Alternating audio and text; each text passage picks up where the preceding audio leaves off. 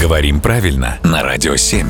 Володя, доброе утро. Доброе утро. Наблюдаю сейчас за тем, как ты делаешь первый гладкий кофе. Вот скажи, у тебя в руках это чашка или кружка? Я обычно не задумываюсь, из чего я пью, Да я сделаю глоток, пойму, что это у тебя такое. а но вот у тебя, кажется, кружка. У тебя не чашка. Похоже, да. Похоже на кружку. Она такая высокая, На ней написано «Швейцария». цилиндрическая. Так, к чему А. ты клонишь? К тому, что словари говорят «кружка» — это сосуд в форме стакана с ручкой. Мгм. А что говорят словари о слове «чашка»?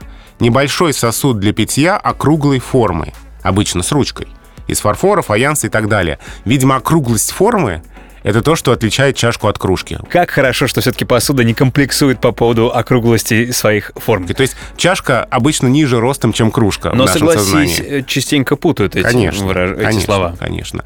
А у лингвиста Бориса Иомдина есть невероятное количество наблюдений над бытовыми словами. Так. И он иногда опросы проводит в соцсетях. Вот это что там, чашка, кружка, Ага. это бокал, рюмка, стакан и так далее. Всегда это невероятно интересно, потому что для разных людей Ага. один и тот же сосуд, для кого-то бокал, для кого-то рюмка, для кого-то стакан, а для кого-то все вместе без разницы просто. Главное, чтобы содержимое не путали, я вот что Вот думаю. это верно, да. Спасибо, Володя.